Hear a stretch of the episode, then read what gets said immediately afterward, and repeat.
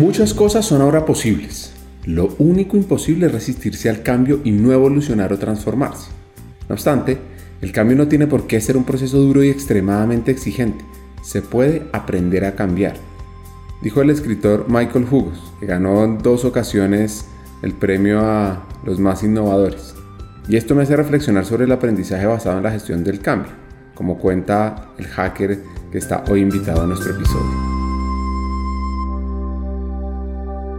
Hackers del Talento, más que un podcast, es una comunidad. Una comunidad que aprende a partir de las historias de CEOs, de líderes de talento humano, de influenciadores y pensadores, donde ellos nos comparten sus aprendizajes, sus historias de vida, para que juntos humanicemos las compañías en América Latina. Disfruten el episodio.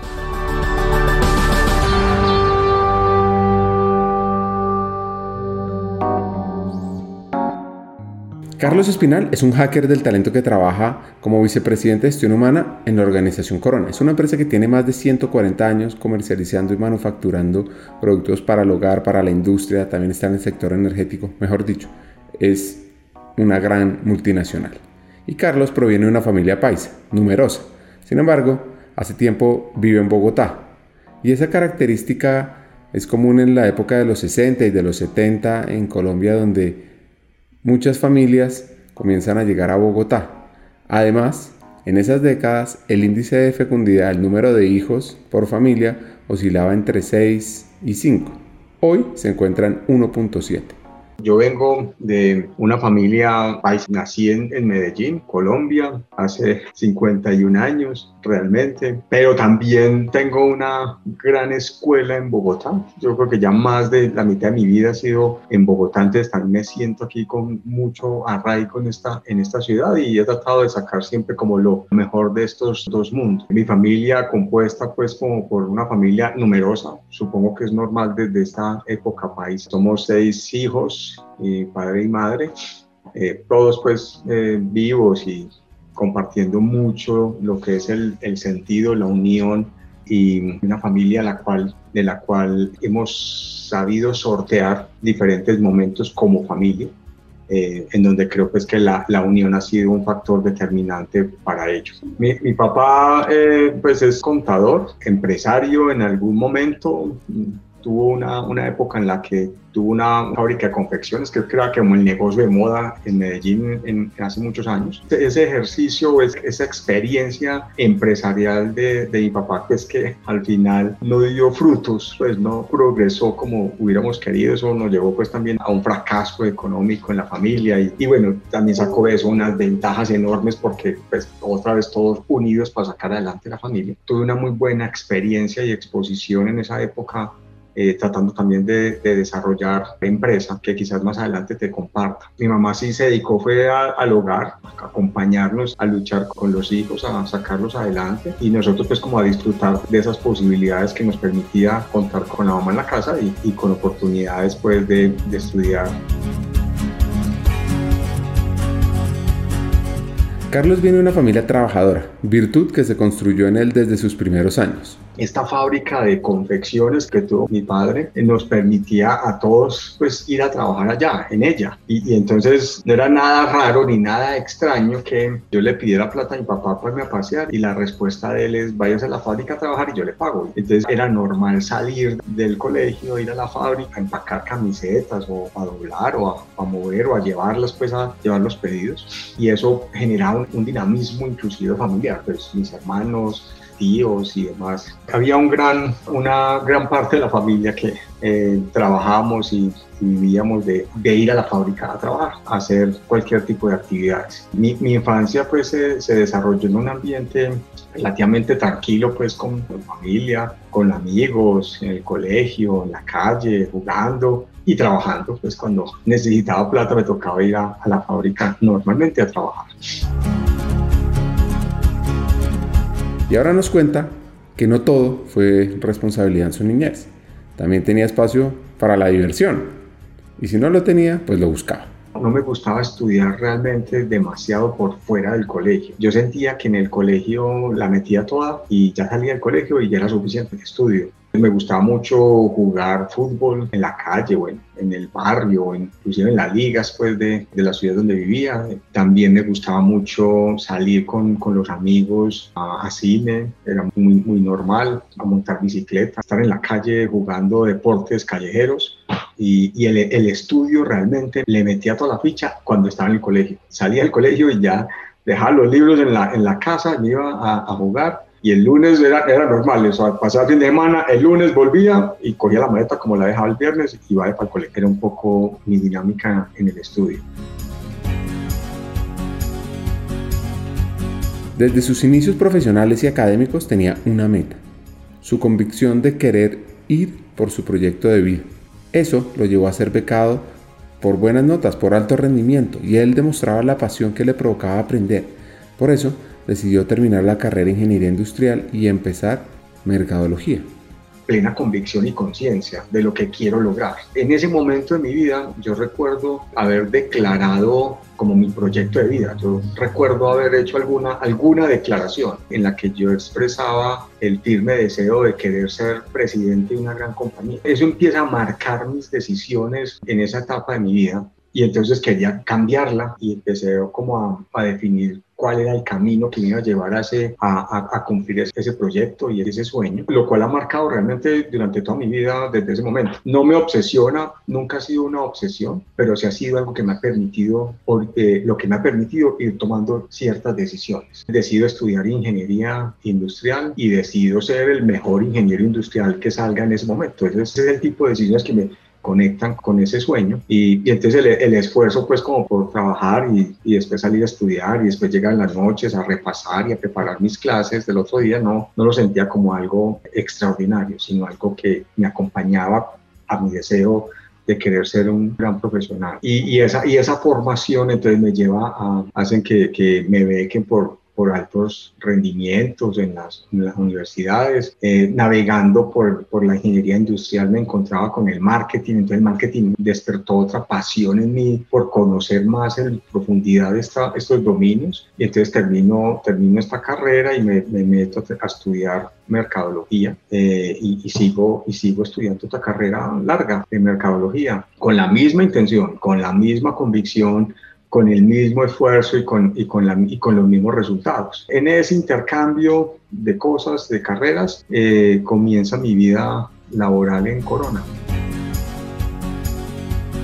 Carlos entendió que la respuesta para poder crecer estaba en la educación y a esa le apostó toda. Esa apuesta fue tan ganadora que promovió su crecimiento profesional e impactó en el bienestar de su familia. Sentía la necesidad de, de acompañar a, a mi familia en salir adelante y la mejor herramienta que tenía para ello es crecer económicamente. Como ya lo había, ya, ya, había hecho un esfuerzo en el emprendimiento y no me ha dado resultados, entonces creía que en, el, en la educación, en formarme, estaba la respuesta para encontrar nuevos desafíos, encontrar nuevas posiciones y tener el, la, la, capacidad económica de acompañar a mi familia en construir sus, sus, sus sueños, de acompañar Fíjate que es que todavía habían chicos en, la, en mi familia que estaban en, en primaria cuando estábamos viviendo esto. Ya tenía una, una carga larga mi padre y yo quería acompañarlo y, pues, y todos decidimos acogernos y acompañarnos, pero los mayores. Entonces eso era la real, la real motivación de, de, de, de querer no quedarnos estancados en esta otra realidad, de creer que esta realidad era momentánea y dependía de nosotros salir de acá como familia y de, y de, querer acompañar el desarrollo, el crecimiento de estos, de mis hermanos, pues que venían, que venían detrás. Eh, esa es realmente la, la, verdadera motivación de, todas, de toda esta fuerza y energía y entusiasmo y, y dedicación por estudiar, además de que, creer que, que, iba a llegar a ser presidente de una gran compañía y entonces esto pues, necesitaba estar muy bien preparado para llegar allá. Entonces eran como los grandes motores que alrededor de, de este momento en la vida me ejercían y me hacían llegar y, y tomar este tipo de decisiones eh, y, y, y, asimilar pues, los, los esfuerzos con tranquilidad.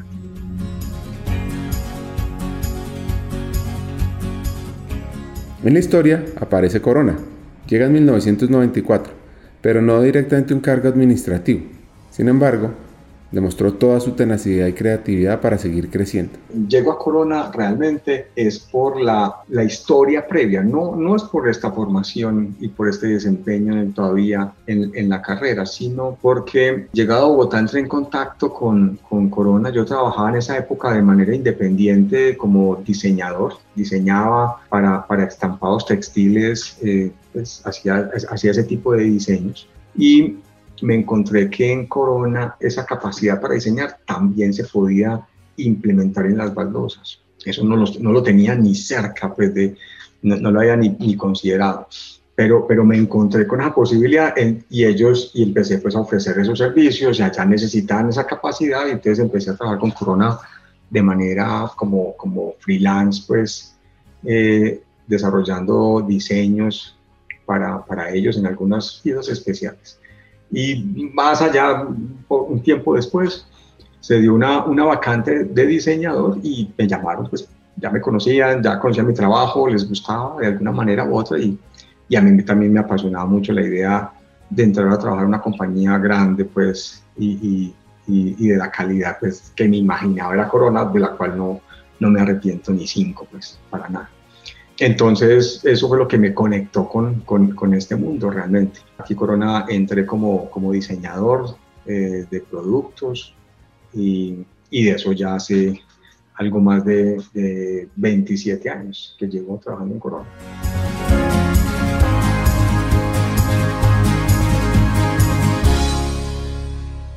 Este hacker no sabía a qué mundo había entrado y poco a poco lo fue descubriendo.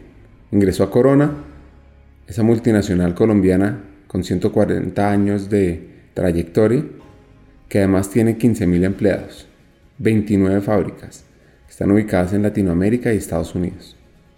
Yo, entré a Corona pensando que me, me, iba a demorar unos cuatro años. Yo incluso le calculaba para unos cuatro o cinco años. Aquí es un buen, buen espaldarazo, buen aprendizaje, me gusta de procesos productivos, pues me había formado, estaba, estaba, estaba en, en, esa ingeniería, entonces tenía la posibilidad de conectar eh, el conocimiento ya con la práctica. En fin, entonces me parecía interesante el, el, el, ejercicio pues acá, pero no me imaginaba que durara más de cuatro años, creo yo. Yo me imaginaba algo así, unos cuatro años y, y ya seguiré mi camino buscando el, el, horizonte, porque no lo veía desde acá para llegar a ese sueño, no, no lo veía tan claro.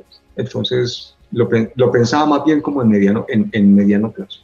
Fue, fue que en, Corona descubrí otras posibilidades y lo, que, y lo que comenzaba a descubrir en Corona es que la, las posibilidades de crecimiento, de desarrollo, otras experiencias, otros cargos, se empezaron a abrir. Y eso sí, ya el hecho de que, de que terminara una carrera me, me, me empezaba a abrir otras posibilidades y, y empecé a encontrar otras oportunidades, las cuales me generaban pues una pasión enorme eh, vivirlas y desarrollarlas eh, cada vez que tenía la oportunidad. Y, y, en Corona pues fue que empecé realmente a tener oportunidades en diversas áreas y cargos, en, en muchos cargos realmente. He pasado en esta historia de Corona.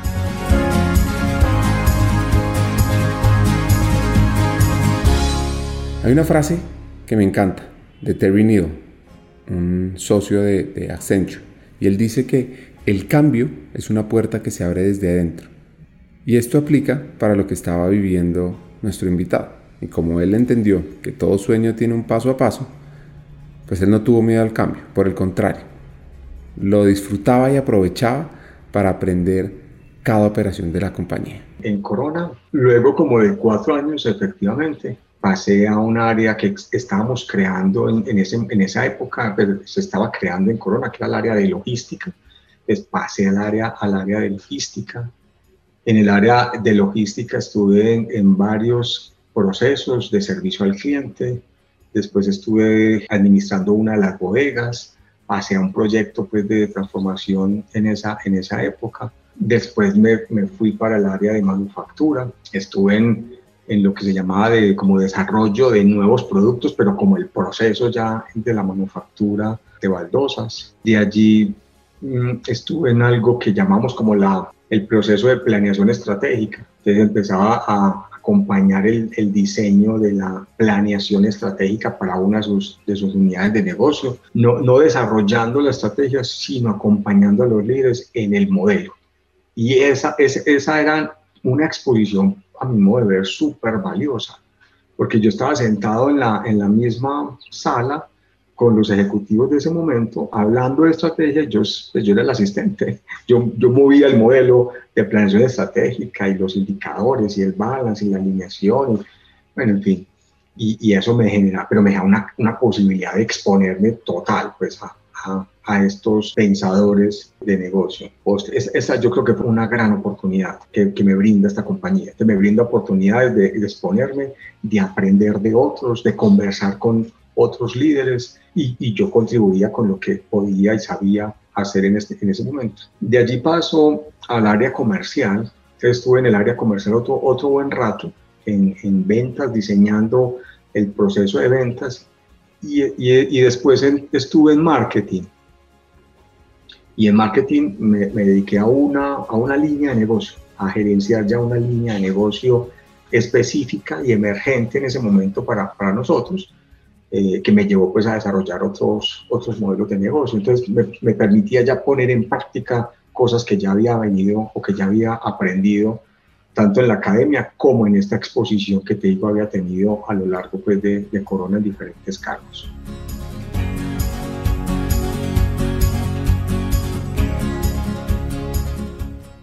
Así que estaba avanzando profesionalmente en esta compañía cuando de repente le llega una propuesta, una que no imaginaba, pero que digamos que le iba a cambiar su proyección profesional y personal. Y, y que ya las oportunidades se estaban dando, pero en esa época me invitan a, a gestión humana. Y, y, y aunque ya pues no, no, no, lo esperaba, la verdad, para serte sincero, no esperaba ya ese giro a la gestión humana, pero me parecía interesante y cautivante esa idea creo que por tres motivos fundamentales. El primero era que mm, eh, pues ya, ya empezaba ya asumir un cargo gerencial, yo quería ser gerente, ya ahí ya empezaba a asumir un cargo gerencial y eso me llamaba la atención. Lo segundo es que eh, cuando yo miraba la, la, estrategia, que era donde estaba yo metido en marketing, eh, gran parte de lo que no entendía y me costaba mucho trabajo entender es cómo movía a esta organización hacia esa estrategia. Y entonces en gestión humana encontrar la respuesta. Pues allí voy a encontrar las respuestas a esa, a esa pregunta. Entonces eso me parecía interesante ir allá a conocerlas, de cómo alinear esta organización para lograr una estrategia de los negocios. Y, lo tercero que me cautivaba mucho y que no tenía claro, y tiene que ver con la anterior, es la cultura organizacional. Y yo recuerdo que en esa época estudiaba mucho a, Kaplan y Norton. Y en, esa época hablaban de que la, las compañías normalmente, en un porcentaje creo que era del 70%, las compañías fracasaban, era por una mala implementación y no por un diseño errado de la estrategia. Entonces yo creía que acá iba, le iba a pegarle al 70% del, del desafío del desarrollo de las estrategias. Eso me llamó la atención de meterme en este mundo de la gestión humana. También pensaba que fuera aprendo de algo y sigo en el camino. Normalmente estos cambios que te, que te he descrito duraban tres o cuatro años. Con algún proyecto particular, específico, se lograba algo y, aparecía una nueva oportunidad que yo me levantaba, yo levantaba la mano para todas ellas. Eh, porque convencido pues del aprendizaje que eso ahí traía, aprendía mucho. Pero este mundo de la gestión humana, la verdad, aquí me quedé. y aquí ya llevo, como desde esa época, 2021, un buen tiempo, pues en, en el mundo de la gestión humana. He tenido la, la, la, posibilidad de recorrer este mundo al interior de Corona en varios negocios. Te tenemos noticias este año. Vamos a sacar nuevas cohortes en la Academia Hackers del Talento. Este es un programa de formación que busca llevar al siguiente nivel a los futuros líderes de talento humano en América Latina. Los profesores son los mismos hackers los estudiantes son fuera de serie. El modelo educativo es increíble con múltiples recursos y acciones para humanizar las empresas y las personas. Si quieres saber más, escríbenos por LinkedIn en Banza, me buscas a mí, a Ricardo Pineda Vila, también en nuestra página web banza.co. Sigamos con el episodio.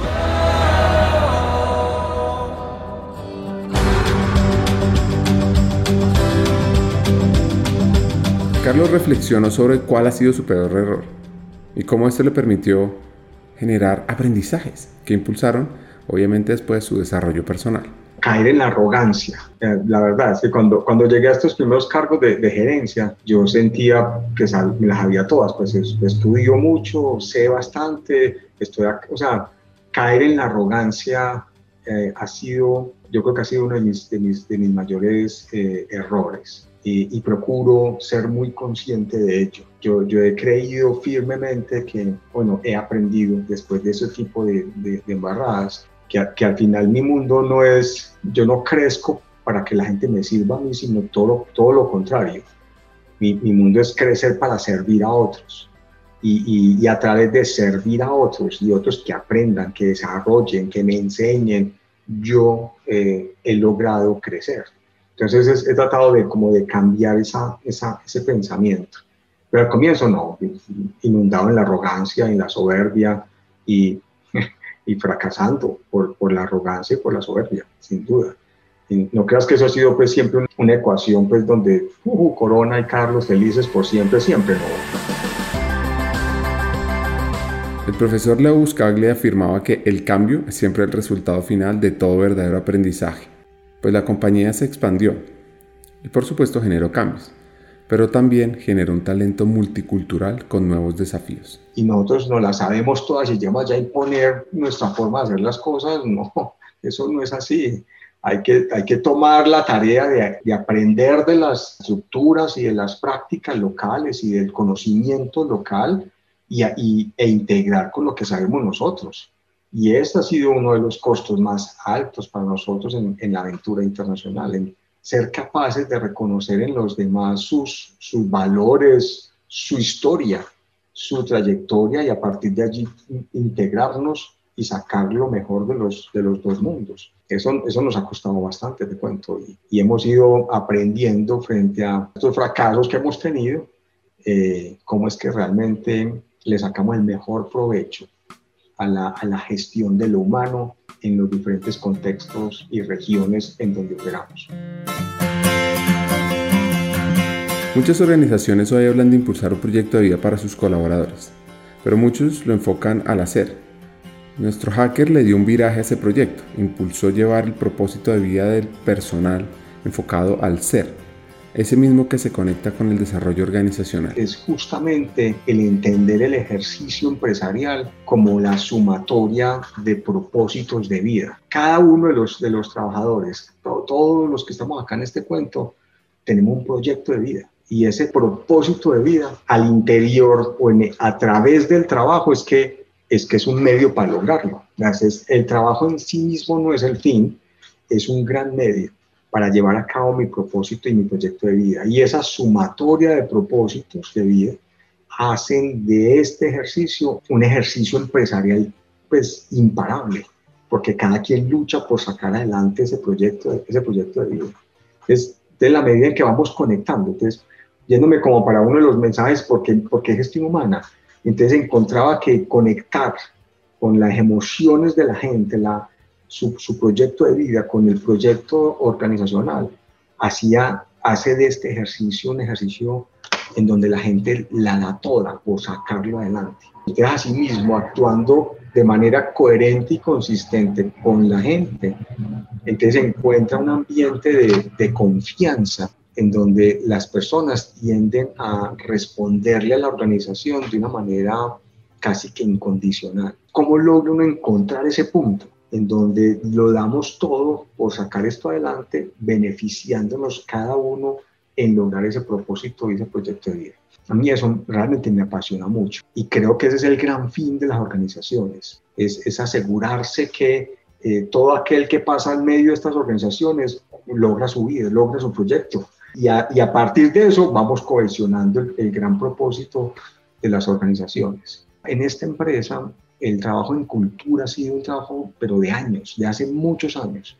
Yo he tratado de, llegar acá a capitalizarlo, a aprender de esa transformación cultural y asegurarme de que este legado continúe por siempre, porque eso hace esta compañía una compañía muy, muy sólida.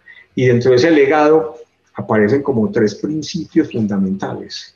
Y uno tiene que ver con el propósito. Hay un propósito superior. La gente se me conecta con un propósito, pero un propósito real, tangible. Eh, vamos, a, vamos a hacer empresa, pero cuidando la naturaleza. Vamos a hacer empresa asegurándonos que las comunidades crezcan. Vamos a hacer empresa entregándole capacidades a la gente. O sea, ese, ese es el tipo de cohesiones que yo he visto en esta empresa, que la gente se me conecta con, con, con la organización. Los otros dos pilares están alrededor del liderazgo, el liderazgo como un elemento eh, transformador de, de, la, de, la organización, pero un liderazgo que se fundamenta en la conciencia, ser consciente. Y ser consciente estamos hablando de actuar de manera deliberada, en el hoy, en el aquí y en el ahora. Estar aquí presente y entregándola toda por, por lo que estamos haciendo y actuando de una forma coherente entre lo que pensamos, en lo que decimos y hacemos.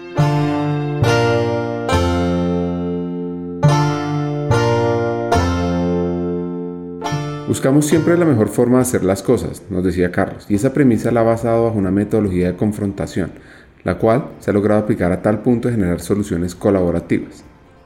En la psicología la confrontación es una herramienta muy útil, se utiliza para que la persona logre posicionarse de manera distinta frente al problema a resolver y esto le permite encontrar mejores alternativas de solución. Al, al, final se generan procesos de formación y de capacitación, está bien, eso llegará, pero, pero nace más de fondo porque en el fondo aparecen son cuestionamientos.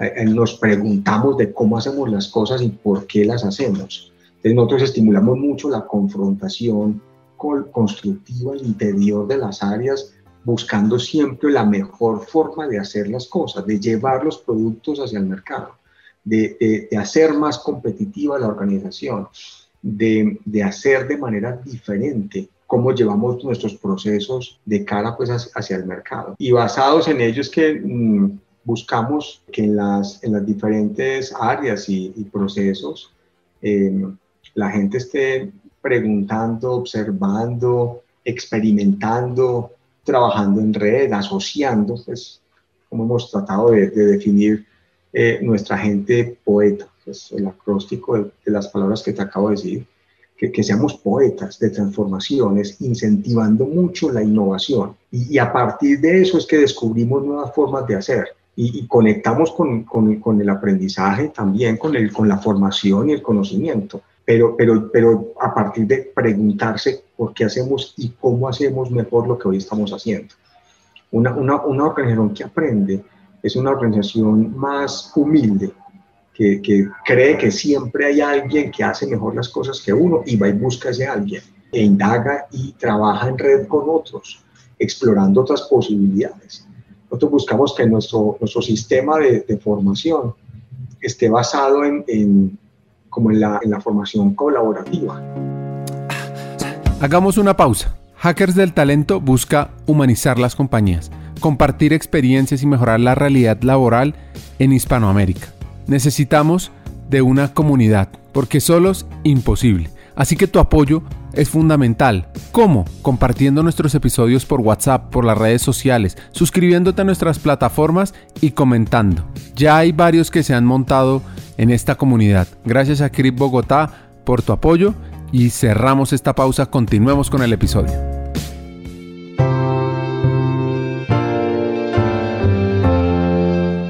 Los programas de formación tienen que servirle a la gente para resolver sus problemas. Es la premisa que se hace.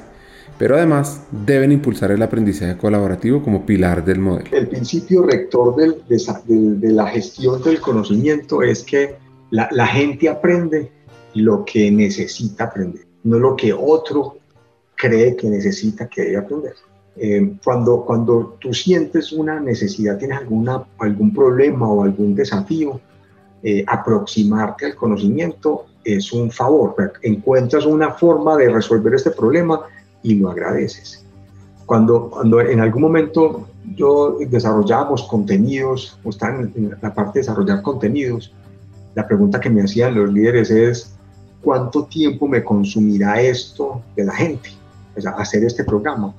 Entonces el problema era el tiempo para hacer un programa como si, como si yo me beneficiara de eso. Yo, pero ¿por qué?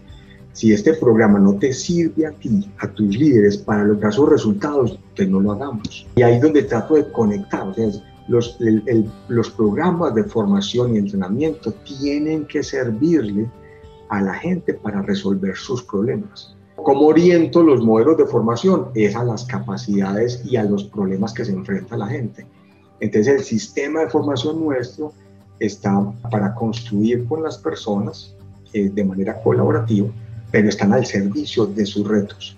Y si, eso no, si esa conexión no está clara, eh, no navegamos en, en un modelo de formación. Cuando esa conexión está clara, la gente se estudia y se mete, colabora, comparte información, explora, investiga nuevas cosas y las trae a la mesa. Entonces se vuelve un sistema dinámico y vivo de aprendizaje, pero conectado con logros. logros. Cuando las personas sienten que esto es un, beneficio para su desempeño, para sus retos, eh, el problema no es de cuántas horas, cuántas horas estudias, el problema es que, es que efectivamente logres tus resultados y, y ahí la correlación entre la formación y el desempeño se vuelve más bien es fácil. Y, antes más bien me preguntan es o, más acceso al sistema o conecte con más redes o busquemos más expertos. Que lo que tratemos de hacer nosotros con nuestro modelo de formación es conectar.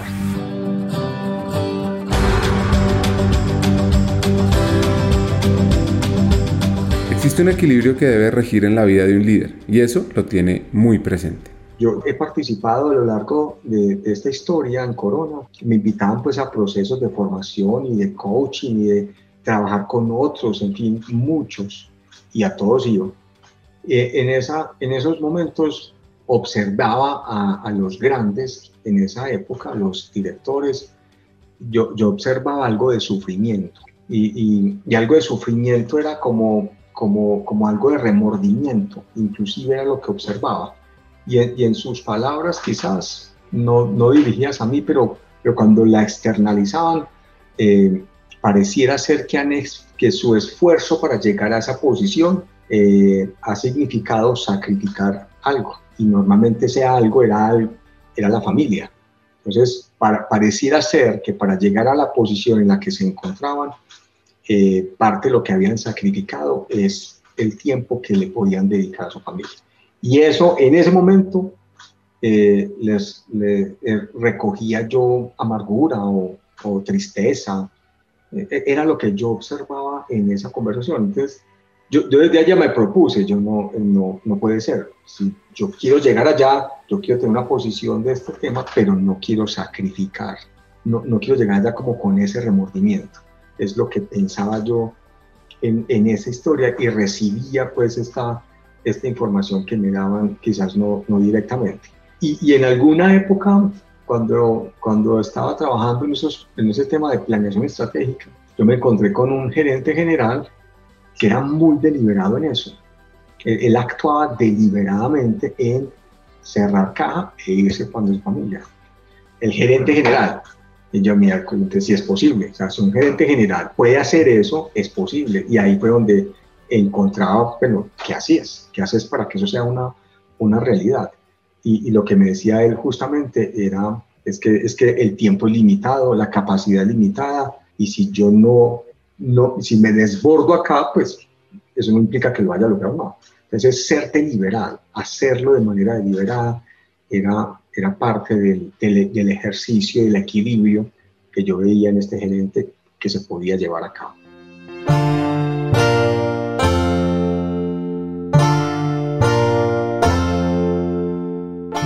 Como ustedes saben, a mí me encanta Simon Sinek y una frase que dice, el liderazgo no consiste en estar al mando, sino en cuidar a las personas que están a tu cargo. Y eso es lo que hace Carlos. Muy presente a la hora de desarrollar el liderazgo y fomentar la toma de decisiones en los colaboradores. Esto genera equilibrio y ese equilibrio se proyecta en el ámbito personal y profesional. Inclusive algo, algo que, que me ha permitido encontrar ese equilibrio es entregar poder a la gente, es, es, es, enseñarle a la gente que trabaja conmigo. Yo no pretendo saberlas todas, yo pretendo tener líderes empoderados que resuelven problemas. Y yo trabajo para enseñar eso, para, para aprender de ellos y para enseñar y que se sientan con la habilidad y la capacidad para tomar decisiones y que no dependan de que yo esté allí para que tomen decisiones. Eso a veces me ha costado decisiones que quizás yo no hubiera tomado, pero que las asimilo y las asumo como propias. Además, también lo tengo clarísimo que cuando alguien se equivoca es mi responsabilidad, cuando aciertan es de ellos, es, puro mérito de, ellos. El, yo, me concentro mucho en entregarle a la gente, más bien es como la, vocación de servicio. Eh, como lo, quizás lo, decía ahora uno de mis, de mis aprendizajes, pero, pero la verdad es que en eso trato de ser muy consistente. Uno, uno como líder no, mm, no es el centro de la ecuación en el equipo. ¿no? En el centro está la estrategia y el cliente. uno como líder es un jugador más. Pero me parece muy importante siempre recalcarlo porque en algún momento tuve esa percepción de que el líder quiere que todo el mundo juegue a su alrededor, al servicio de él mismo. Y, y, y, yo creo que eso es una posición, bueno, es una posición con la cual yo no comparto, ni aquí compartimos. Nosotros creemos que siempre en el centro del juego está el cliente. E, el líder es un jugador más que contribuye. Al final toma decisiones. Esa es nuestra principal responsabilidad. Si esto no sabemos dónde vamos, tu responsabilidad es definir dónde vas y, y. Pero, no juegue, pero que no juegue tu equipo es para ti, sino tú más bien a contribuir a tu equipo. Yo en eso concentro más mi, mi atención y, y, mi acompañamiento a los líderes, eh, asegurándome que ellos a su vez eh, empoderen a su equipo a tomar decisiones y ese tipo y esa exposición en todos los niveles me permite mayor desarrollo, cada vez más agilidad. Conversar con Carlos Espinal es fascinante, sobre todo por esa convicción, admiración y compromiso que siente por su rol y su organización. Aquí van mis tres hacks. El primero, es recomendable practicar la confrontación personal. Hay que preguntarse por qué hacemos lo que estamos haciendo y cómo lo hacemos mejor. 2. Una organización que aprende es una organización fuera de serie, una organización que va a durar muchos años. Pero eso debe inculcarse con humildad, para que cuando se encuentre esa persona que hace mejor las cosas, transmita su conocimiento y se cree una red de aprendizaje colaborativo. Y por último, la gente aprende lo que quiere y necesita aprender, no lo que otro piensa que debe aprender. Hasta un siguiente episodio y sigamos hackeando el talento.